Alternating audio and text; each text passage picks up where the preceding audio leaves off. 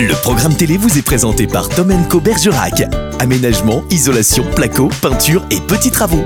Tom Co Bergerac, vos travaux à prix réglo.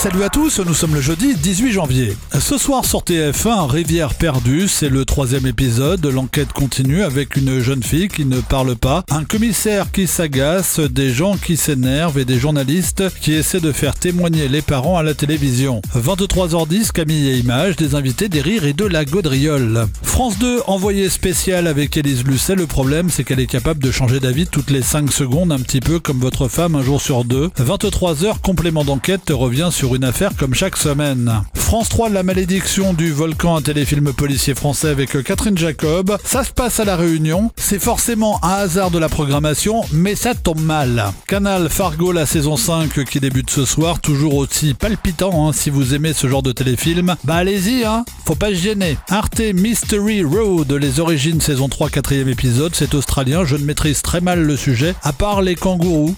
Et encore, M6 Inséparable, une comédie avec Ahmed Silla et Alban Ivanov. C'est un jeune escroc qui a dérobé 50 000 euros pour payer sa dette à un homme. Du coup, celui à qui il a volé 50 000 euros va se fâcher aussi. Le meilleur de la TNT C8, y a que la vérité qui compte avec Pascal et Laurent, W9. C'est le grand retour de l'île de la tentation. Alors, est-ce qu'ils vont se laisser pécho par les tentatrices et les tentateurs? Bon, il y a de la tablette de chocolat et du nibar siliconé.